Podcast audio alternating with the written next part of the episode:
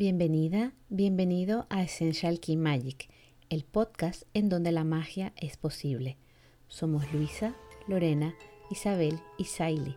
A través de nuestra experiencia y conocimientos de astrología, cristales, meditación, yoga, cosmética natural y por supuesto aceites esenciales, te acompañaremos en la práctica de la conexión con tu energía esencial. Aunque compartimos origen, nuestras magias crecieron por separado hasta que los aceites esenciales nos unieron para crecer juntas y crear este espacio. Nos puedes encontrar en Instagram, en Essential Key Magic y en nuestra web essentialkeymagic.com o en la plataforma desde donde nos escuchas. Esperamos que disfrutes mucho de este episodio y no lo olvides, eres magia. Bueno, chicas, bienvenidas a este nuevo episodio de Essential Key Magic, el episodio número 10. Y este es un episodio muy especial porque em, pasado mañana, aquí en España, se celebra el Día del Libro y en Cataluña específicamente es el Día de San Jordi. Yo recuerdo que cuando yo vine a vivir a Barcelona hace ya un montón de años, y viví mi primer San Jordi, yo aluciné, o sea, literalmente aluciné. Yo no me podía imaginar que ese paraíso era posible. Y es que todas las calles de la ciudad se llenaban de mesas con libros, o sea, libros, por favor, uno de mis objetos favoritos en toda la historia. Y no solamente libros, sino rosas. Y era una cosa tan bonita, tan simbólica, la gente salía a la calle a ver sus libros, tocarlo todo, ver qué se, ver qué se compraba. Entonces la, digamos que la tradición de lo que se trata es que en la pareja eh, el hombre le regala a la mujer una rosa y la mujer le regala al hombre un libro. Pero mm, yo siempre he tenido libro y rosa. las dos cosas. Y, y, me parece una tradición súper, súper linda. Ahora en tiempos de pandemia, mm, yo el año pasado ya no salí, no sé qué ir a pasar este año, tampoco no creo que haya mucha, mucha cosa, pero es un, es un día súper, súper bonito y realmente es muy mágico. Y es lindo poder celebrar, eh, poder celebrar los libros, porque los libros son algo, bueno, a mí me han ayudado desde siempre y han formado mi personalidad. Siempre me ha encantado leer, he intentado fomentar la lectura en mis niños, lo, se dejaron hasta cierta edad, luego ya no se dejaron más y yo confío en que volverán a ello volverán a ello. Entonces, una de las cosas especiales, una de las sorpresas que tenemos para hoy es que cada una de nosotras trae, digamos que tres libros especiales para compartir contigo que nos escuchas o que nos ves. Trae tres libros especiales que han marcado un punto de inflexión en su vida por alguna razón. Entonces, ¿quién comienza? Vamos a ver, Saily, Isabel, bueno, que levantó la mano. Saily, Isabel, ¿quién va? ¿Quién quita el micrófono primero? Venga, va. Yo lo quité primero. es que quiero coger nuevamente el hilo que tiene Luisa, que ha traído Luisa, y es que desde que yo llegué aquí a Barcelona, hace justamente 18 años, para mí, el, día de San Jordi se convirtió en el día de los enamorados. Porque para mí el día de los enamorados que, que yo conocía no, no tenía mucho significado realmente pero cuando llegué aquí y vi esa hermosura de el libro y la rosa, para mí significaba mucho. Significaba mucho eh, esa, esa unión del libro, pero no solamente eh, el día como del libro, sino eh, la belleza de la gente admirando los libros, los autores, a la, mm, a la disposición del lector, ¿no? Entonces, ese encuentro para mí es, siempre ha sido mágico. De hecho, los dos primeros años yo trabajaba, recuerdo que los dos primeros años que yo llegué aquí trabajé, pero a partir del tercero, el día de San Jordi siempre me lo cogía de vacaciones. Pasara lo que pasara, fuera el día que fuera, yo ese día tenía vacaciones. ¿Por qué? Porque era para mí muy importante. Y me iba a desayunar en un sitio que me encanta y quedaba con amigas o quedaba con mi pareja o íbamos a pasear por, por, por, por donde estaban los libros y la rosa que era por todas partes, básicamente, porque es que la ciudad se llena, pero bueno. Bueno, pero que además yo iba en las horas no tan puntas, por eso me cogía el, el día, aprendí que me cogía el día para ir en las horas no tan, no tan punteras.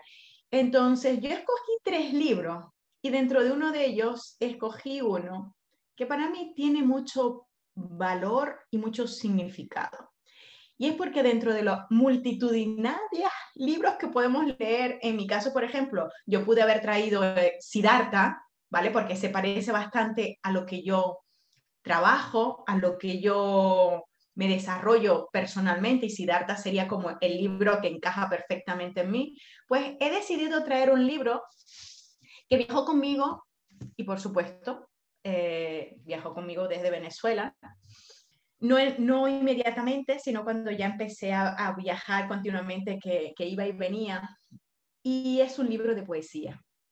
Es un libro de poesía y se llama El repertorio poético de Luis Edgardo Ramírez. Y hay una colección de poemas, ¿no? Eh, realmente, bueno, yo era de las que me sentaba en la noche en, el jardín de, casa de mi mamá y cogía el libro y leía un poema. Y además me lo recitaba. Y no solamente me lo recitaba, habían algunos que me gustaban mucho y que lloraba moco tendido. Sí, me los leía en voz alta y me escondía en el jardín de la casa para que nadie me viera, para llorar a moco tendido.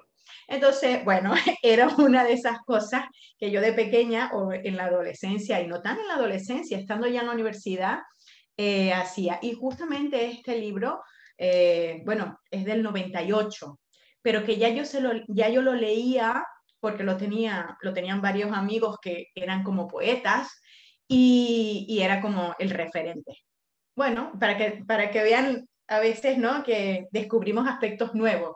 Un libro de poesía. Y de verdad que es de los que siempre me enamora.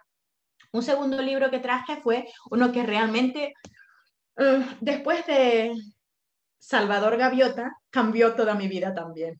Porque Salvador Gaviota fue como de Richard Bach, fue como un libro que para mí fue un poco denso al principio, pero después cuando leí Ilusiones, fue una cosa que fue, bueno, tengo, no sé, en mi mano ha pasado como 500 libros, yo no sé cuánto. Y, luego está el Puente del Infinito, que también es precioso. Bueno, el Puente del Infinito ya no te quiero contar, pero Ilusiones tiene una historia muy interesante. Y Richard cuenta que después de, Juan Salvador Gaviota, la gente le preguntaba, ¿qué vas a escribir? Y él decía, es que después de esto yo no puedo escribir nada más, no sé, no, no me sale nada. Pero él se sentaba, ¿no? debajo de su avioneta y, en una ocasión, en, su, en un momento de ensueño, alguien lo agarró por el cuello y le dijo, hasta que no me escribas, no te suelto. Entonces fue como, como una cosa así súper potente. Y el poder que nosotros tenemos también de, a veces nosotras tenemos ideas, tenemos historias que no tiene que ser a nivel laboral, a nivel de, de, la vida maternal o la vida de mujer, sino que tenemos historias, ¿no? Y sino que le pregunten a la actora de Harry Potter, ¿no? Por ejemplo, ¿no? Pues, ¿de dónde sacas esto? Y el tercer libro es un libro que leí muy recientemente y es sobre una heroína una hechicera, una mujer que encuentra su propio poder, Circe. Circe tiene una historia muy interesante porque habla de dioses, habla de, de cosas entremeliadas. A ver, ¿cómo se dice en castellano? De, Entremezcladas. Sí, ¿no? Entremezcladas, sí. es que me ha salido. no, bueno, es que, bueno, yo aquí en casa también hemos leído mucha literatura catalana, ¿no? Y, y, en mí están muy metidas las tres personas, que son eh, trillizas, que, donde hay una, una bruja que no es mala, que es súper buena, pero que la hacen ver como un poquito así traviesa y le decía entremeliadas, ¿no? Bueno, entremeliadas, entre, entre mezcladas. Y tiene una historia súper potente de la feminidad, de, del poder, del poder de la mujer, de hechicería, de heroísmo, del poder de la mujer, además de la seducción, del machismo también, ¿no? A través de los dioses y de los humanos, pero cómo Circe consigue ese punto, además Circe tenía una condición muy especial, era una diosa, no se, una semidiosa, no se podía morir. Sí, ella era hija de Helios, el dios Sol, sí. Claro, imaginaros una persona que puede vivir siempre, que puede ver a los humanos cómo se mueren, que puede experimentar años decenas, centenares, siglos de personas que ella ha visto y que se en su corazón y que vive tantas experiencias y conoce a los humanos desde esa perspectiva. Y tiene un final muy especial. Bueno, esos son los tres libros que yo traigo, eh, muy diferentes, pero a la vez con, mira, releyendo ilusiones, me di cuenta de, de una cosa interesante. Y es que mm, las palabras llegan a nosotras y están preparadas para ser escritas. Y que realmente, sea lo que sea, quieren que se plasme en alguna parte y quieren que se les muestre a otras personas. Así que este es mi resumen de los libros que traje el día de hoy. Qué interesante. Yo el de poesía no lo conocía, ya me lo voy a apuntar. A mí me gusta mucho, bueno, no soy así súper mega poética, pero me gusta, por ejemplo, la obra poética de Borges, me parece maravillosa, y de Benedetti, pero y este no lo conozco, ya voy a investigar. Voy a investigar. ¿Quién habla? A ver, ¿quién, quién nos cuenta de sus libros? Mira, ahorita que estaban hablando de, la, de las tradiciones que tienen allá eh, para el Día del Libro, em, muy bonito, por cierto. Ojalá fuese aquí es espectacular, muy, lindo. Aquí en Inglaterra lo celebran, son los niños. Y en los colegios ese día todos los niños tienen que ir disfrazados de su personaje favorito y llevar el libro favorito. O sea que eso es, eso es un, es un espectáculo de verlos cómo van, como Harry Potter, como cualquier tipo de libro, desde el Grúfalo hasta de astronautas, de muy bonito. Y es una, y es una forma muy linda de, mm, incluirlos y de, y de comenzar esa rutina y esa de, los libros, e, inculcarles ese amor por los libros. Pero mm, no me, no me quejaría si, si me dieran rosas y, y libre y me pudiera agarrar el día libre. Realmente lo de las rosas es muy lindo. Ojo que San Jordi no es un día festivo, es un día laboral. Pero a mí me pasaba como Isa, yo, yo me cogía el día de fiesta también, porque es tan especial poderlo, poderlo vivir a pasar por las ramblas. Bueno, o sea, es espectacular. Bueno, para el día de hoy, eh, los tres libros que, escogí, el primero eh, se llama Lazos de Amor, de Brian Weiss. Él es un psiquiatra especialista en regresiones a vidas pasadas Em, y el, cura, mm, a través de la hipnosis, cura traumas y, heridas emocionales que están ligadas con vidas pasadas. Entonces, este libro se trata de dos personas que son almas gemelas y se consiguen en su, en su consultorio. Ellos no saben, no se conocen y luego a través de las, de las regresiones él se da cuenta que coinciden lo que le ha pasado en vidas pasadas a uno y lo que le ha pasado al otro que no necesariamente han sido parejas, pero que si en una vida fueron hijo y, padre, en otro fueron hermanos, en otro fueron parejas. Muy interesante, muy lindo. Esto lo leí la primera vez hace 20 años, cuando estaba de amores con mi esposo. Así que me, me lo regaló la que ahorita es mi cuñada y cuando la conocí la primera vez y, a mí me, me, encantó. O sea, de verdad que me, me, ese, esa idea de, de, nuestra alma gemela y la forma como lo presenta es muy linda. De hecho, hasta, hasta estuve haciendo mis, mis, mis investigaciones a ver dónde estaba el hombre, cuánto cobraba y cuánto para hacer una regresión. Pero muy, muy, muy lindo. Y uno de mis libros favoritos, después de 20 años, y sigue siendo uno de, de mis favoritos. El segundo es, lo estoy todavía leyendo, pero tengo que decir que me, me, me, están, cada vez que, cada día que lo leo me enamora más.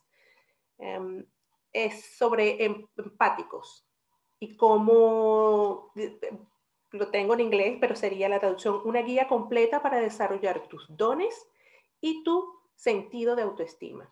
¿Por qué me gusta? Porque hace poco descubrí que soy empática. Em, he pasado por un proceso mm, que me ha tocado entender ciertas cosas que han pasado en mi vida o ciertas reacciones. O, soy una persona, los empáticos son esponjas de energía y emociones que, que, que agarran y absorben de otras personas. Para mí ha sido... Saily, perdona que te interrumpa. ¿Viene a ser algo parecido como lo de las personas altamente sensibles? ¿Los fans? y sí, eh, personas hipersensibles que, que, pueden, no necesariamente tienen que, que solamente, no solamente es la energía, hay diferentes tipos de, de, personas empáticas. Ajá, Lore. Que tiene relación, pero no necesariamente. O sea, no todas las personas altamente sensibles son empáticas, mientras que los empáticos, sí, normalmente todos los empáticos son personas altamente sensibles.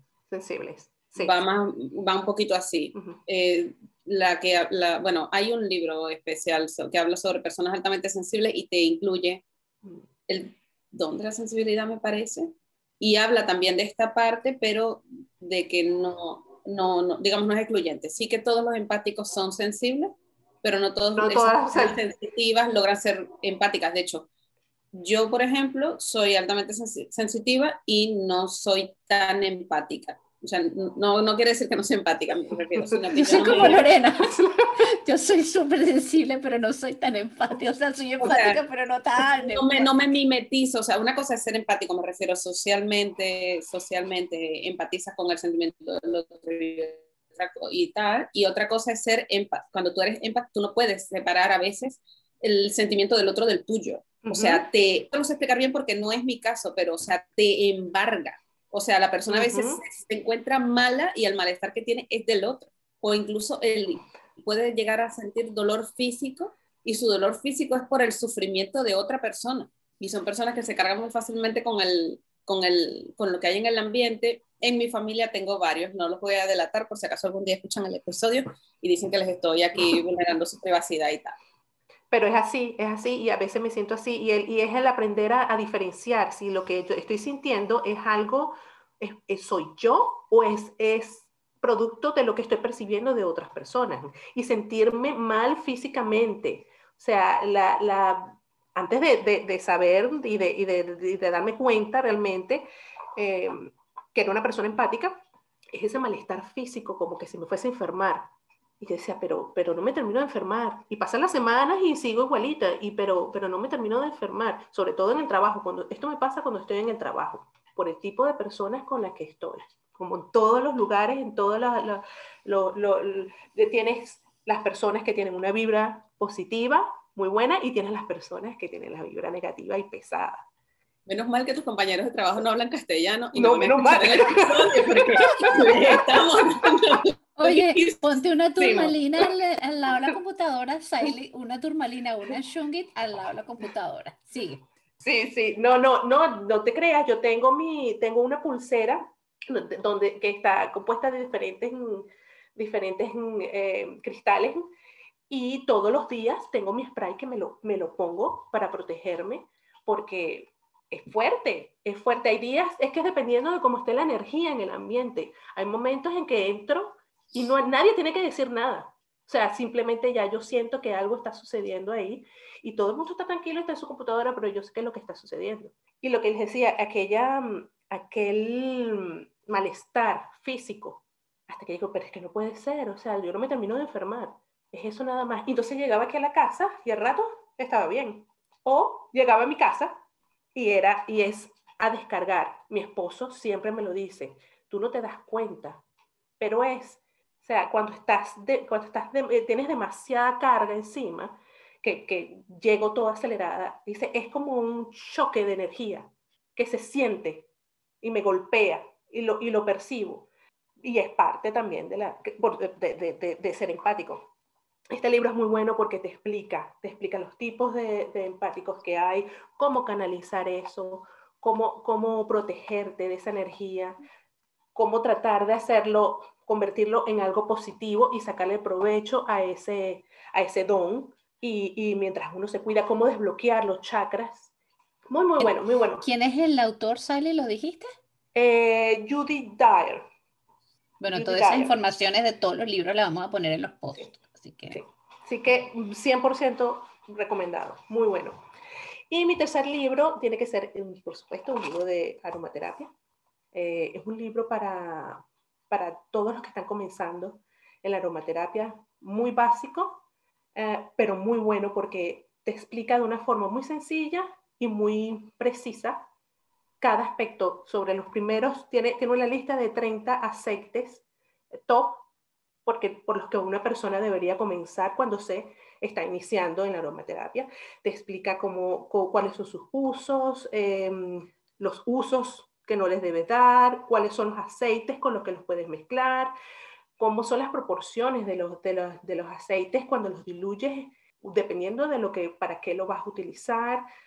Muy, muy completo, a pesar de que está bien resumido, muy completo. No solamente los aceites esenciales, también tiene los aceites este, vegetales.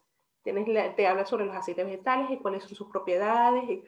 Este libro se llama, por aquí, es el, la guía completa de aceites esenciales de Cristina Antis. Dice que es todo lo que necesitas saber. Muy bueno, altamente recomendado. Si estás comenzando, si no estás comenzando, también es muy bueno porque es una, guía muy, muy, si necesitas algo que necesitas saber y, ya estás avanzada, porque muchas personas de las que nos están escuchando ahorita tienen mucho tiempo eh, trabajando con los aceites esenciales, te lleva como que a lo básico. Esas cosas que una vez se les olviden, te lleva a lo básico. Muy bueno. Genial. Lorena, cuéntanos. A ver, me lo habéis puesto muy difícil con eso de elegir solo tres libros. Muy bien. en primer lugar, porque bueno, yo esto yo creo que ya os lo había comentado, y es que a mí con los libros me ocurre, bueno, yo creo que todos somos unas pérdidas de los libros, ¿no? O sea, no hace falta, no hace falta que lo minimicen, ni que lo suavicen, ni que trate de, de, ¿cómo se llama?, de excusarme de esta típica, ¿no?, de que tienes un montón de libros sin leer, pero llegas con más libros. y que en otras cosas no te gastas el dinero, pero en libros, venga, lo gasto todo, ¿no? eh, ahí no hay límite, como dices tú, y en quererle meter la lectura a tus hijos. Ahora, por ejemplo, sufro mucho porque eh, el cual no lee todavía, mi hijo el menor. Eh, y para mí es, o sea, digo, ¿cómo no? No sé si es un reto, pero, o sea, una situación de esas que dices, es un, sí, es un challenge, que dices, ¿cómo gustándonos a nosotros tanto leer, te viene a tocar el niñito que no lee? No lee no porque no quiera, no lee porque de momento no puede pero tú no sabes el día de mañana cuando comience a, a, leer, porque a mí me pasó así, después que tú comienzas a leer desde chiquito como que no te llama la atención, pero a lo mejor más adelante como ve a la mamá que, que, que tiene libros por todos lados. Para le, encantan, le encantan los libros, le encantan, o sea, y le encanta verlos, y le encanta, no le gusta mucho que se los lean, pero bueno, hay un tema allí. Cuando el niñito lea, ya lo traemos a un episodio, le decimos que nos cuente algo, que nos lea algo, ¿vale? Eh, de momento eso allí sigue siendo una, un poco de frustración, pero en mi casa es esto, o sea, ahí sigue siendo prioritario comprar libros. En cualquier otra cosa tú ah, puedes ir con cualquier cosa, pero el libro, o sea, se compran. De hecho, nos gusta la biblioteca, bueno, ahora con todo esto ya no vamos a la biblioteca, ¿vale? Sí es verdad que nos gusta la biblioteca, pero es que nos gusta tener los libros, tocarlos, manosearlos, o sea, es una sensación que yo de verdad que sé que es muy poco ecológico, pero yo no puedo con los libros digitales. Mm, me cuesta demasiado meterme en la lectura, sumergirme, o sea, realmente vincularme. Nunca me ha pasado. O sea, de momento, y, ojalá que algún día me pase y os lo pueda venir a contar y diga, este libro lo leí en digital y me fundí con el libro. Esto, eso hasta ahora no ha pasado. Todos los libros con los que yo mm, me he vinculado fuertemente emocionalmente son todos en papel. O sea, tú eres de las románticas yo soy paperofílica. Lo mío con los, los libros y las libretas es una cosa que va un poco más allá. De hecho, ¿sabes qué? Con todo esto, cuando tú empiezas y, te emprendes o creas un producto, creas un servicio para las personas, mm, dicen por allí los genios del marketing que en realidad lo estás creando para personas como tú, que tú te pareces muchísimo a tu cliente ideal. Tú no tienes una idea de cómo lo, cómo lo he comprobado. Eh, normalmente las personas cuando van a hacer fotos conmigo se fotografían ellos y sus libros. Ya te dicen, no hay problema en que lleve, no hay problema en que muestres, podemos hacer una foto con esto. Y dices tú, una foto de tus manos hurgando un libro, porque son tus manos, ni siquiera te sale la cabeza, pero es tan valioso para esa persona. Hazme una foto con mi biblioteca. Es súper poderoso. He visto gente que se viene con dos maletas, una con las cosas de vestir, decoración y todo lo que quiera mostrar, pero una maleta solo para los libros. La cosa es poderosa, todos más o menos creo que hablamos el mismo lenguaje. De hecho, recuerdo haber ido a casa una vez de una chica que le iba a hacer fotos. Casi no tenía muebles, casi todo eran pilas del libro. Era fascinante porque a ella y al marido se ve que a le gustaba muchísimo leer y además leían en distintos idiomas porque ella es traductora y el marido es alemán. Eh, entonces, claro, eran todos libros en, en, inglés, en alemán, en castellano y en catalán. Y los hijos leían los cuatro idiomas. O sea, les quería maravilloso. ¡Qué maravilla! Me salía la saliva viéndolos, de verdad. Una cosa fascinante. Me pareció demasiado hermoso. Entonces, bueno, lo mío con los libros va muy allá y es lo que explicaba el otro día, que yo anclo los eventos de mi vida a libros. De hecho, tengo que decir que las dos situaciones más chungas, digamos, que he vivido, si me han, si me han pillado con libro en medio, ese libro lo he abandonado, no lo he podido terminar de leer, y durante la situación no he sido capaz de leer. Es como yo no me atrevo, yo no me atrevo a asociarle a un libro este sufrimiento. Yo no me atrevo a darle esa carga a una, a una obra que además alguien más ya normalmente sufrió para hacerla. Porque aunque nosotros lo vemos, sí, hay muchos libros muy felices, pero hay mucho, hay mucha, no voy a decir tortura, pero voy a decir, o sea, realmente es un trabajo, además de exigente, a veces que se contradice con la misma persona, depende de la obra de la que estés leyendo. Esto que narraba antes Isa, de que la persona a veces incluso se niega a escribir la obra y le dicen, no te voy a dejar en paz hasta que no lo escribas, que es el caso de uno de los libros que traigo hoy. O sea, esto de que hay algo más que está allí, hay una, lo que llamaban el genio. No sé si conocéis esta historia. Elizabeth Gilbert hablaba de... Es que lo hablamos en el episodio de los multipotenciales cuando estábamos hablando de las ideas. Cuando a eso me refería. Sí, no, pero aparte de eso, cuando ella escribió eh, Come, Reza, Ama, después de haber escrito ese libro, le pasaba lo que a Richard Bach. La gente le preguntaba, ajá, ¿qué vas a escribir ahora? eso le preguntaban a Richard Bach, a esta ni siquiera le preguntaban, porque lo que decían era, you are doomed, es imposible que tú vayas a escribir algo mejor que lo que ya has creado. Entonces tu carrera como escritora está condenada por el éxito tan rotundo que tuvo ya tu obra. Y entonces es cuando ella hablaba de que antiguamente, los, en general los artistas, no solamente los autores, se decía que ellos no hacían todo el trabajo, sino que tenían un genio y que ese genio estaba ahí co-creando la, la pieza. Entonces ellos decían, eso te aliviaba la responsabilidad. De cierto modo, si las cosas salían mal, tú habías sido el canal, pero la culpa era un poco del genio. Entonces era, era un poco como de qué me cojo yo si una vez que yo pongo todo en esa pieza y esa pieza sale, esa creación está allí fuera, ¿cómo te repones de un fracaso? La única manera es un poco disociándote de que no todo lo que está allí es absolutamente tu palabra, tus ideas y tu responsabilidad. También tienes que compartir el éxito, pero en parte el compartir el fracaso es lo que le ha salvado la vida a muchos autores. El poder compartir el fracaso con ese genio, con esa musa, de cierto modo. Y ese, es el caso del primer libro que les vengo a contar, que es, es muy importante para mí. Ya no, no te sé decir si por el contenido, porque no lo recuerdo muy bien. Yo sé que fue este fue uno de los libros que a mí me sacó del pozo. Yo lo regalé y luego he comprado varias copias para varias amigas y se las he enviado. Y es Conversaciones con Dios de Neil Donald Walsh. De repente lo leo ahora y ya no significa lo mismo para mí. Pero en el momento que me lo leí, fue un antes y un después. No quiero hacer spoiler, pero mm, se trata justamente de un hombre que cae en desgracia, todo le iba mal, y en ese proceso de que él, pues, en desesperación, eh, le pregunta a Dios qué, qué, qué, qué, es lo que pasa, qué, es lo que tiene que hacer, que porque todo le sale mal y, y por qué tanta tragedia y todo lo demás. Y en su proceso de catarsis, la información le empieza a bajar, le empiezan a llegar todas las respuestas a lo que él siempre preguntó. No sé si es muy autobiográfica la historia, pero es cuanto menos impresionante. Yo, el otro libro del que os vengo a hablar es La nueva revelación de James Russell. Ese fue mi primer libro de despertar espiritual. Eh, yo tengo, bueno, la tía de mi papá, que espero que me esté escuchando el episodio para que no sepa que le estoy haciendo eh, el, anuncio, ¿verdad? Ella es muy maga, vamos a decirlo así. Ella, ella es bruja con título, vamos a mejor, ¿vale? Ella es bruja con título, eso, eso sí creo que me, me aceptaría que se lo dijera de ella. Y cuando yo me fui a estudiar la carrera, que en, principio me quedé en su casa mientras buscaba apartamento y todas estas cosas.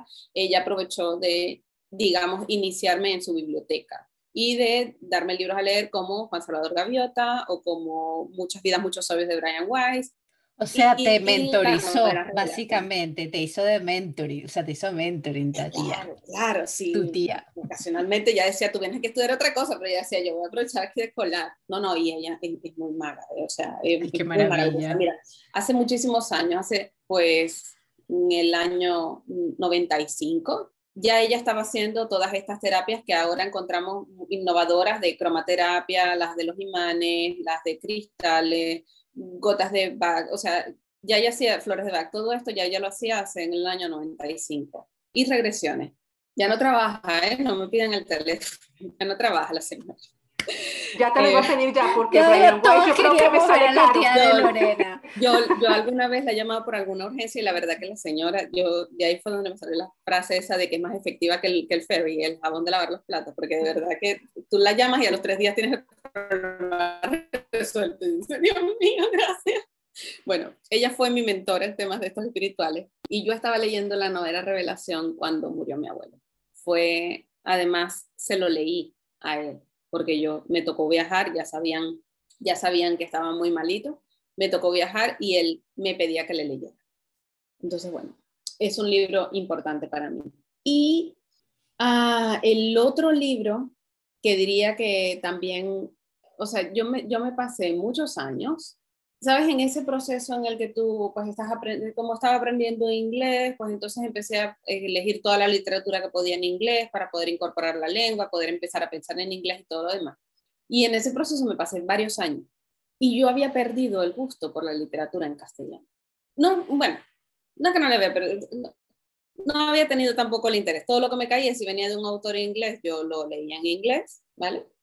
Y cuando llegué a Barcelona, una chica que trabajaba conmigo me recomendó La sombra del viento de Carlos Ruiz Zafón.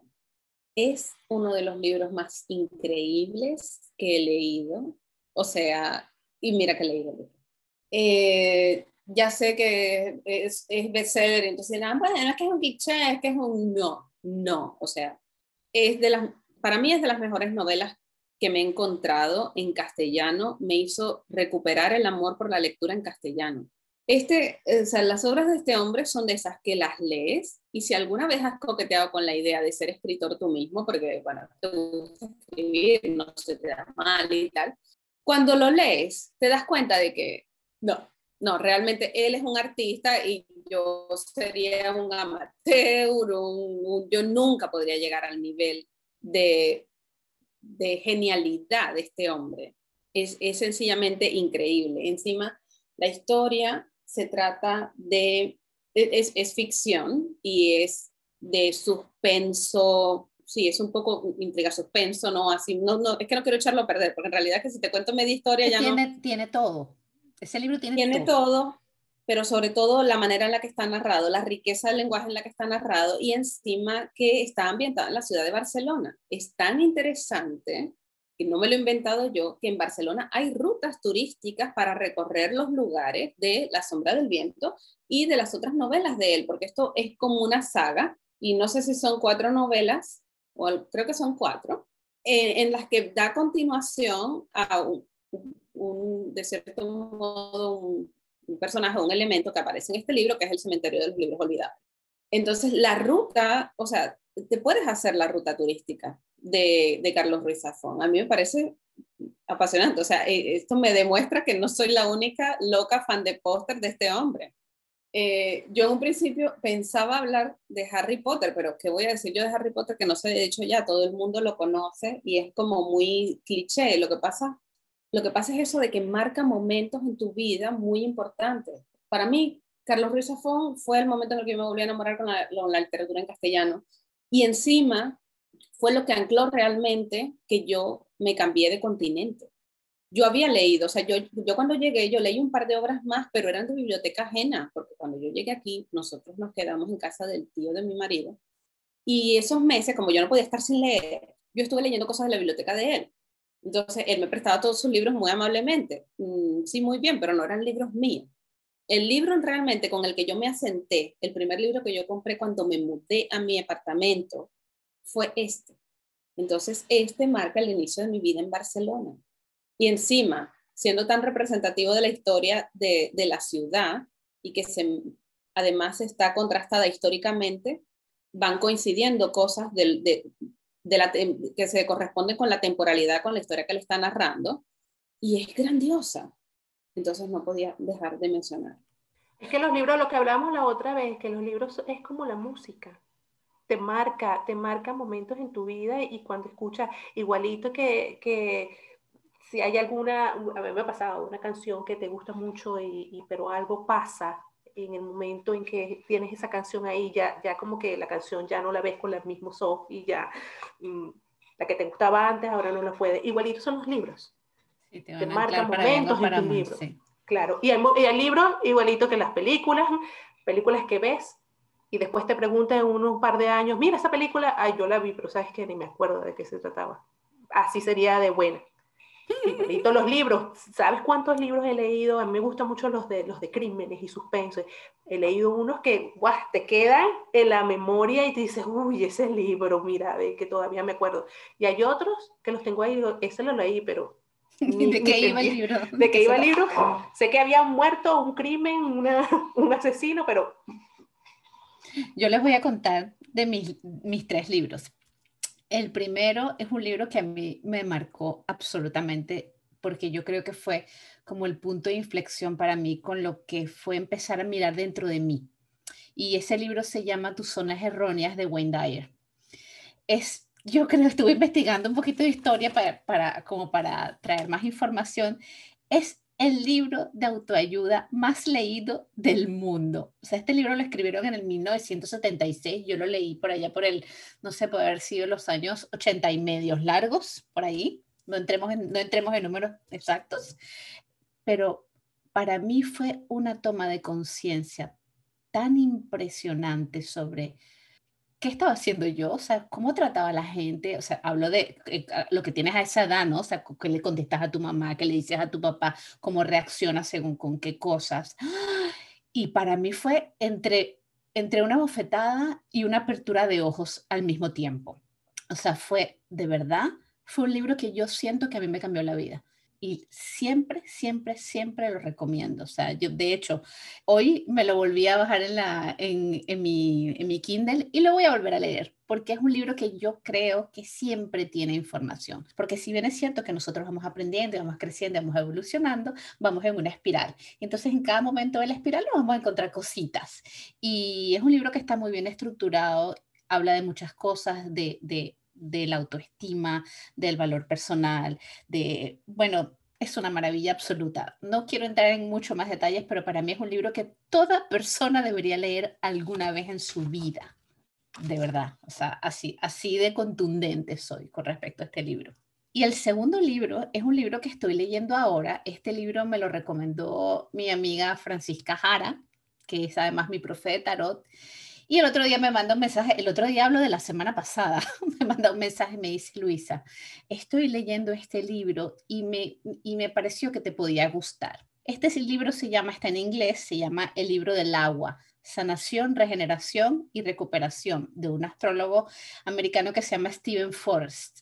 Este hombre me tiene, bueno, hace muchísimo tiempo que yo no me apasionaba tanto por un libro de astrología, que a mí me encantan, siempre los suelo leer, de hecho, siempre estoy leyendo varios libros a la vez, no me puedo quedar solo con uno, hablando del, del episodio de la multipotencialidad, por si alguien no lo ha escuchado. Pues el tema es que habla de cómo nosotros enfocamos a nivel emocional todas las cosas que nos, que nos pasan en la vida y que nos suponen un profundo proceso de sanación, las transformaciones internas que pasa la persona habla específicamente de lo que está relacionado a nivel astrológico como la energía de la luna, cáncer, escorpio, piscis y las casas que están relacionadas, la casa 4, la casa 8 y la casa 12. El libro no lo he terminado, pero el libro es fascinante. O sea, a cualquier persona que tenga un mínimo interés por entender este tipo de cosas en la carta natal y no tiene que ser astrólogo, este hombre escribe de una manera tan sencilla, tan amena, es muy divertido es súper, súper recomendable. Y el tercer libro es un libro de aromaterapia que lo compartiré con Lorena porque vamos a hablar del mismo libro. Y es el libro de aromaterapia energética de Lidia Boson o Lidia Boson. No sé si es Boson o Boson. Este libro es maravilloso. Se llama Aromaterapia Energética, curar con el alma de las plantas. Habla de Yurveda también, no solamente habla de aceites esenciales, pero una de las cosas que, que, a mí me gusta de este libro es que el enfoque no solamente es hacia la parte física. Este libro, de hecho, lo descubrimos Lorena y yo un día que nos fuimos a un, a un taller sobre aceites aquí en el centro comercial cerca de mi casa. Y este libro lo tenía la chica que estaba dando la charla y empezamos, oh, un libro, aromaterapia, empezamos a, a curiosear, se nos pusieron los ojos como dos platos y empezamos, o sea, la chica hablaba y yo, y casi que me, me, me trago el libro entero. Y es muy interesante porque te habla de cada una de las hierbas, de del aceite, te habla de un poquito de historia, qué es lo que hay detrás, no solamente a nivel de información teórica, sino pues qué pasaba en la Edad Media, en Oriente, de dónde viene, cuáles son los orígenes a nivel histórico. Te habla de la parte botánica, que si la gente tiene necesidad de la parte científica, aquí está cubierta también te habla de las indicaciones terapéuticas como más generales y luego te habla de las propiedades energéticas, que a mí, por ejemplo, es lo que más me llama la atención. Y a veces te hace historias como de rituales que están, que están asociados o cuál es el tipo de chakra que está asociado. Es, para mí, si el tema de la aromaterapia es algo que te gusta, te interesa, es un must, es un indispensable, tiene que estar en tu biblioteca. Y esta señora, la Lidia Bosom, es una crack de los hidrolatos. Ella tiene un libro también de los hidrolatos. Yo no lo tengo, pero en algún momento de la vida lo pienso tener. Súper, súper, súper recomendable. Y cuéntame una cosa, eh, Isabel, por ejemplo, ¿hay algún aceite que tú, que te gusta poner en el difusor o cuando tú estás leyendo algo, algo con este tema? Yo tengo que ser bien sincera. Voy bastante con la intuición, es decir, cómo me encuentro en el momento y qué percibo para colocarme un, un aceite. Sí es verdad que al principio no lo asociaba, pero cada vez tengo como más necesidad, como, como lo que acababa de decir Lorena también, como de anclar ese aroma con esa historia. ¿No? Con, ese libro, con, esa información, porque a veces no, son, no, es simplemente un libro, eh, estoy leyendo algo que necesito mucha concentración, estoy a lo mejor trabajando asanas para las embarazadas y me pongo un aceite en concreto que me ayuda con la concentración, pero en general son muchos de intuición. Pero sí es verdad que traje tres, que son los que últimamente estoy utilizando mucho. Dos se parecen mucho, el otro no tanto. Y evidentemente el incienso para mí es como que esa raíz, ese que me conecta, ese. Y el segundo, que es más o menos de la misma, del mismo género, es el, el EMI o el EMI. No sé dónde va el, acento, si en, en, el EMI o el EMI. El EMI. El EMI. Tenemos, un, tenemos un documental guapísimo, hay un documental guapísimo que habla sobre cómo se produce este aceite, de dónde proviene. Y lo más hermoso, y disculpa que te haya interrumpido, pero una historia tan larga, es que eh, en el lugar donde se produce eh, hay muchos tifones y estos tifones se cargan toda la vegetación.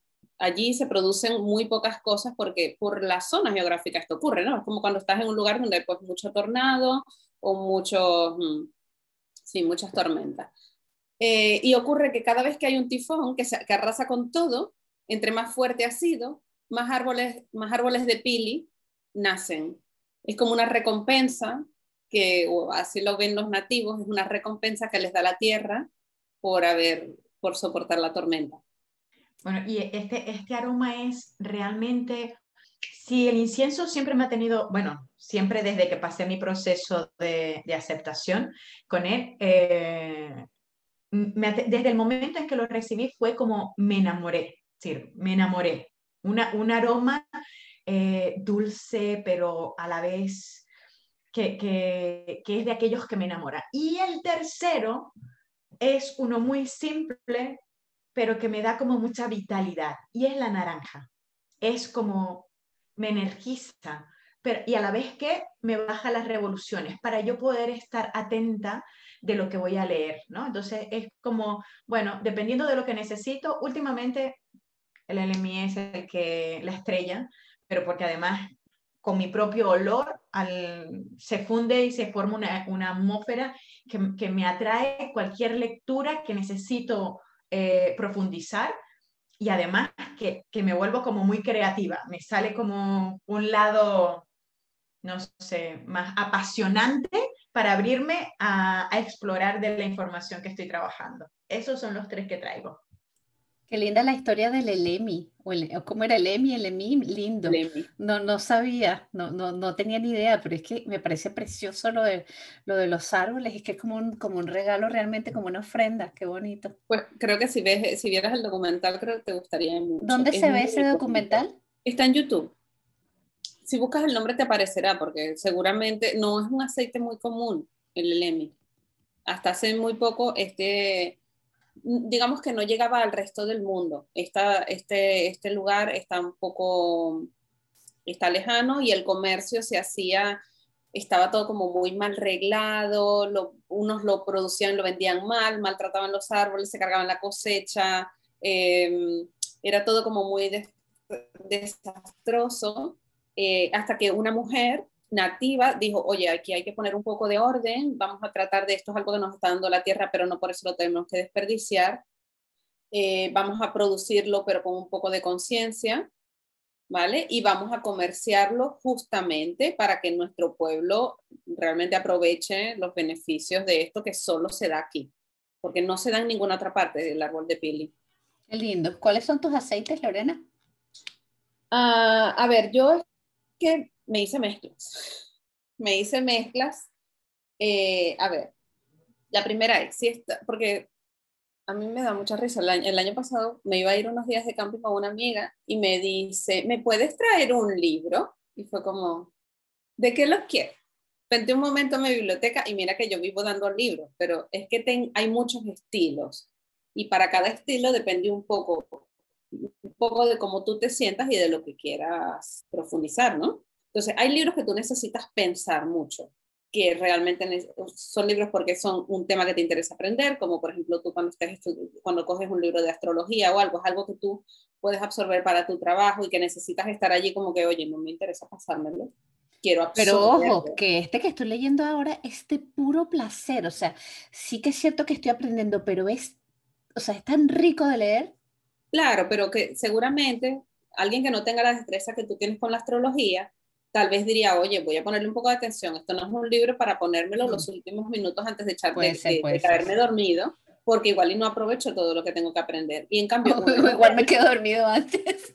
O igual y una, una novela, sí que lees un poco más, porque bueno, más o menos te vas enterando todo lo que va pasando y ya está. Entonces, si necesitas entender, comprender, asimilar lo que estás leyendo, eh, es buena idea mezclar romero con albahaca y limón. Esos tres son súper buenos aceites para la memoria, además, para tratar de recordar lo que has estudiado. Especialmente útiles, atención a los que se preparan oposiciones o se tienen que preparar exámenes, para recordar lo que te has estudiado. Entonces lo que haces, esto del anclaje, es que te preparas estos mismos aceites o bien en un rolón o en un inhalador y te los llevas y cuando estés haciendo tu examen o tu oposición o lo que sea que tienes que vaciar el contenido de tu cabeza, te das un, te das un chute con tus aceites y entonces tu memoria olfativa va a traer el recuerdo de lo que tú estabas procesando en aquel momento. Luego, si lo que quieres es visualizar, perderte allí, vámonos para ese mundo fantástico y no me llamen por favor, desactiva las notificaciones, déjenme en. Eh, si lo que quieres es perderte ahí a visualizar, hierbabuena, salvia esclarea y bergamota. Buen viaje. Y si estás usando un libro de estos más de, transformación, de autoayuda, de más de esto de aplicar cosas emocionales y, y lo que estás promoviendo es que tal vez ese libro te cambie, de cierta manera. Bueno, todos los libros nos cambian. En realidad somos, como dicen, somos la, la suma ¿no? de lo que aprendemos las personas que están con nosotros y los libros que leemos. Pero si lo que quieres es una transformación emocional, asumir eso que estás estudiando allí, eso que estás leyendo, sándalo, incienso y davano. Eso tiene que estar. Con, bueno, tiene más que estos tres, y es maravillosa que ya casi que la uso de colonia, porque eh, tiene además muy, tiene una vibración tan alta, te eleva a lo que estés haciendo. Entonces, realmente esta te puede servir para cualquier tipo de lectura, pero bueno, aquellas dos son como muy específicas para utilizar la memoria o para reducir el, sueño, el, ruido y permitirte sumergirte en la lectura y irte a aquel mundo maravilloso. Estoy pensando, esa última que has dado, imagínate que lo hagas con sándalo sagrado e incienso sagrado. Chacho, no sé si necesitas pasaporte para un viaje como ese. La verdad que no lo sé. Y estoy aquí que tengo en la cabeza, tengo en la cabeza Harry Potter, pero porque si Harry Potter todo el mundo sabe Harry Potter, yo ya no necesito recomendarlo. Es que Harry Potter todo es, parte de la vida de todos. Sí, sí, sí, sí. Yo cuando, cuando terminé el último libro me sentí huérfana, te lo conté el otro día, que cuando yo terminé de leer el libro 7 de Harry Potter fue como que, ¿y ahora qué voy a hacer? O sea, que de verdad, ¿qué voy a hacer ahora con mi vida? O sea, ¿qué voy a leer? Este espacio. ¿Qué voy a leer? Imagínate a ese nivel de implicación había llegado la costa. Siley, cuéntanos. Bueno, tengo varias mezclas y aceites también, que los utilizo solo. Uno, este, por supuesto, el incienso. no solamente por la conexión espiritual, dependiendo de lo que esté leyendo también, ah, sino también porque oxigena el, cerebro. Em, y si quiero, y, y, aparte que nos eleva una forma, en, en, plano emocional. Si la cosa quiere que te eleve mucho más, lo que te decía, incienso sagrado, eso te lleva y te pone a volar. Ah, si lo que quiero es concentrarme o lo que quiero es claridad mental, entonces me voy por los cítricos, la lima, el limón y lo mezclo con menta o romero y romero. Si lo que quiero es al igual que el incienso, elevar mi mente y, la conciencia espiritual, también puedo, estoy usando últimamente el hinoki. Me encanta, me gusta mucho. El hinoki es maravilloso, sí. muy, muy bueno. Y otro que es muy bueno es la mirra, para promover la conciencia y, estimular el cerebro, oxigenar y estimular el cerebro. Otra receta em, que pues va con lo que estoy, con, con, uno de los libros que estoy leyendo, que es para los empáticos, es la, lo que les decía, la, el spray protector, que mm. dependiendo de, de, de, qué aceite resuena. Hay tantos aceites que puedes utilizar, desde la mejorana para, para calmar cualquier trauma emocional, em, el jazmín para balancear el humor, eh, la lavanda para que, que, por supuesto no debe faltar para, para que te ese toque de, de, relaje y te dé ese toque de relajación, tienes el limón que es muy bueno para limpiar, el pachulí que actúa como barrera, orégano es muy bueno para los parásitos eh, energéticos y, y, por supuesto para grounding tienes el black spruce, que mejor que el black, spruce y tienes también el jengibre, el ginger. Eh, generalmente utilizo hidrolato de rosa porque me encanta. Yo utilizo mucho el hidrolato de rosa. Ah, pero hay otras personas que lo, que lo hacen más como un aceite, utilizando el, el, de pepita de uva. Y no solamente, yo lo utilizo porque lo coloco y me lo coloco encima para como proteger el aura. Hay otras personas que se lo, se lo colocan en los hombros, eso también es, vale, en los hombros y en, la, y en el cuello. Pero es dependiendo del aceite que te resuene. Y como decía Isa, yo juego mucho, igualito que les, le contaba el otro día, es dependiendo de cómo me sienta y qué es lo que mi cuerpo me pide. No utilizo el mismo aceite todo el tiempo, sino que es como que a ver qué es lo que, lo que resuena el día de hoy, a ver, a ver. A mí me pasa un poco también como, como ustedes. A mí no es, una, no es un aceite específico, sin embargo, coincido con el incienso. El incienso es uno de mis favoritos el normal y el sagrado. Tengo cierta predilección hacia el sagrado, pero el normal, bueno, me encanta. Yo también en love total con el incienso, con el incienso normal. Otro aceite que me gusta mucho también para leer es la lima, porque, bueno, me conecta como con esa ligereza y esa frescura, ¿no? También a veces dependiendo del tema, por supuesto, que estemos leyendo. Y últimamente, y digo últimamente porque hace un mes más o menos, estoy utilizando salvia esclarea con la otra salvia, con la salvia officinalis. Entonces es, una mezcla como bien extraña y bien interesante, pero a mí yo siento que activa como la, como la savia interior, un poquito, es como el arquetipo de la savia. Para mí no sé, me, me conecta bastante y, y, lo tengo ahí como por default en el difusor últimamente durante el día, cuando tengo un rato libre y me siento a leer, o sea, es, es como agradable de tener, es como una compañía, como, sí, como un acompañamiento. Y básicamente son los, los, que utilizo, no tengo ninguna receta en particular para la, para la lectura, sino que simplemente voy y así en plan intuitivo a ver qué, según lo que estoy haciendo, qué aceite me apetece utilizar. ¿Nos recomendarías algún, algún cristal en especial para tener en nuestro lugar de lectura o algo así? Sí, de hecho, eh, el cristal ideal para utilizar, por ejemplo, en, en, la biblioteca, para activar todo lo que es la parte del conocimiento, incluso ayudar a conectar a nivel de otros tipos de conocimientos más allá, el ideal sería la florita. A ver, que Lorena tiene una florita allí. Ah, qué bonita, es una florita blanca, sí, preciosa. La florita es el, es el ideal para todo lo que tiene que ver con el aprendizaje. Pero si tú estás leyendo un libro donde no necesariamente es voy a aprender, sino pues me voy a relajar o me voy a... Mm, puedes tener, bueno, yo creo que me quedo con las floritas para, sí, Quizás un cuarzo transparente también puede ir bien. Esas son mis elecciones de, piedras. Pero definitivamente cuando hay algo que tiene que el conocimiento esté involucrado, la, elección es florita, sí o sí. Tú sabes por qué yo tengo la florita en el escritorio y la tengo como protección. No sabía que era tan buena para temas de aprender y, estas cosas.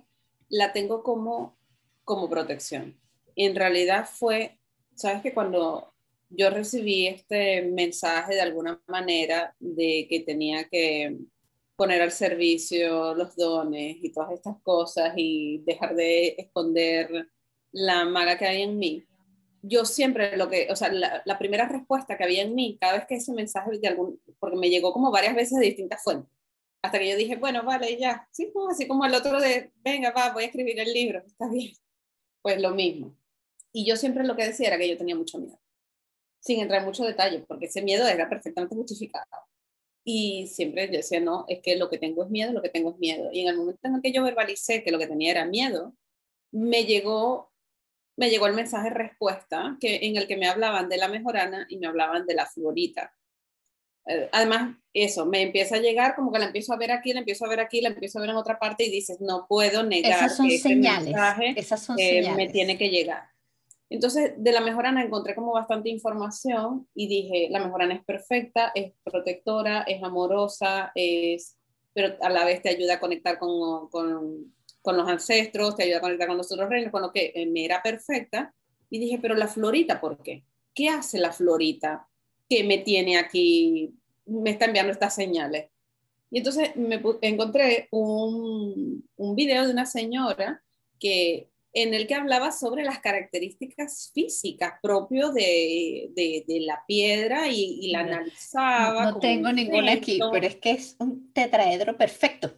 Y, y, analizaba el elemento y entonces ella decía, lo más importante, mencionaba los, y decía, ¿te suena este componente? Y yo me quedé así como que, pues no, no, no, en realidad no. Decía, este es el componente con el que se hacen las ollas de teflón.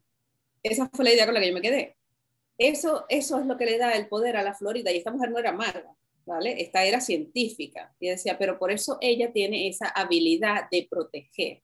Tú piensas que cuando tú tengas una florita es como ponerte una capa de teflón y que todo lo que venga, que no es tuyo, que no toca y que no tiene que estar aquí, se resbala.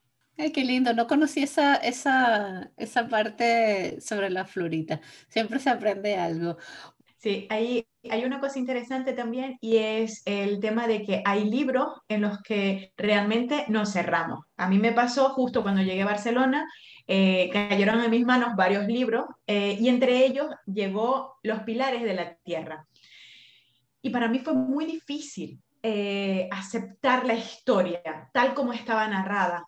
Mi cuerpo, mi mente y mi espíritu no podía ah, abrirse a esa información. Y nos pasa a veces con algunos libros también. Yo no pude tampoco con los pilares de la tierra. De hecho, yo, yo lo empecé a leer y leí o sea, algo así como 600 páginas. No o sea, es que ese libro era como, como un tocho gigante. Y lo dejé y justo algo así como que dos páginas antes de que empezara a ponerse buena la cosa. Porque todo el mundo me dice, pero ¿cómo? Si es buenísimo. Y yo decía, no, yo no puedo con este libro. Y ahí, o sea, y nunca lo leí, no pude con él. Tampoco. A mí esto me pasó con el curso de milagros, el curso de los milagros, que lo tengo allí. Y no, no me desecho de él porque sé que es importante, sé que es valioso. O sea, de hecho... Quizás necesita traducción un poquito. mi tía, que ella fue uno de los libros que, que, que me dijo en aquel momento, imagínate, en el año 98, me mandó a leerlo, no lo he leído todavía. Perdón, tía. Ese fue uno de los que me bloqueó. Y el otro es Las 48 leyes del poder de Robert Greene. Y seguro, bueno, yo tenía, pero es que ese todavía no lo he superado. Yo tenía ahí el bloqueo de 100 años de soledad. ¡Oh! soledad, maravilloso lo empecé a leer, lo empecé a amar. Pero tú no lo leíste en el colegio. Pero es que eso todo, eso, eso, es como que un, un, lo tienes que leer, o sea. O sea, eso es lectura obligada en, el, colegio. Pero en el, colegio, a veces no estás abierta para ello.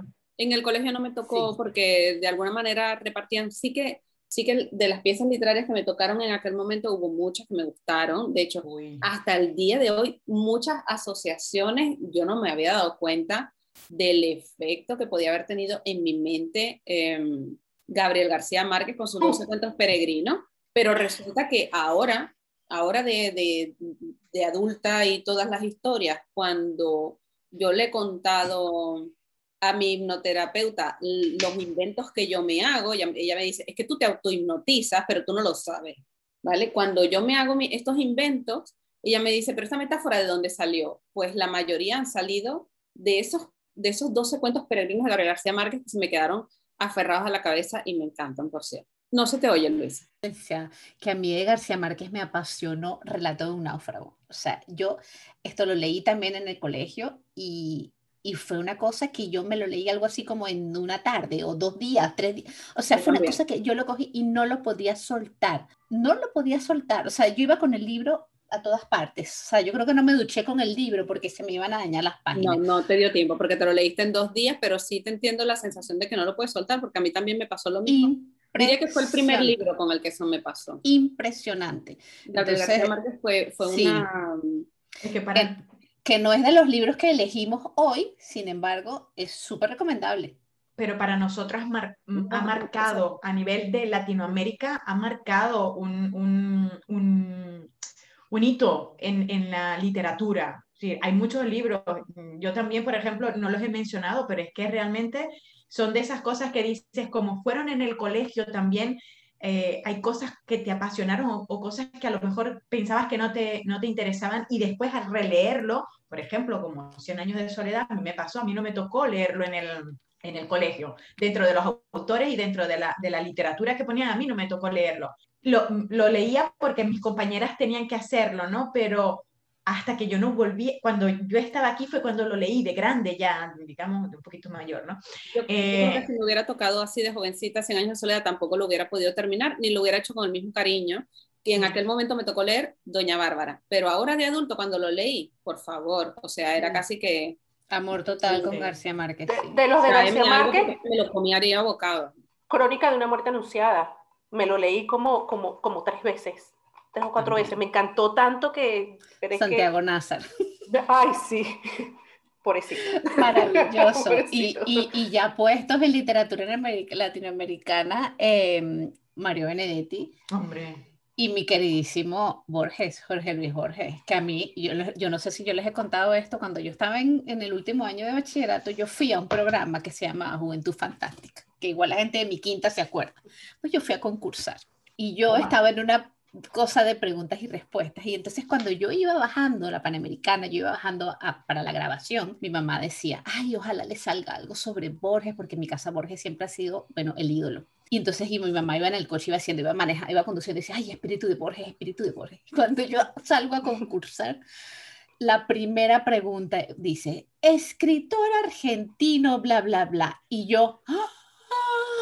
vaya sincronía, gracias querido Jorge Luis Borges. O sea, efectivamente fue el primero, impresionante, o sea, impresionante. Recomiendo el túnel o el Aleph de Borges.